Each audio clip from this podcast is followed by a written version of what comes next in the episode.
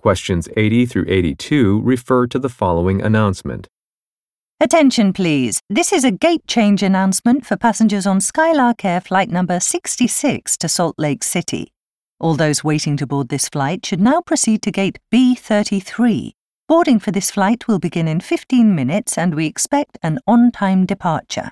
Once again, Skylark Air Flight 66 to Salt Lake City will be departing from gate B33.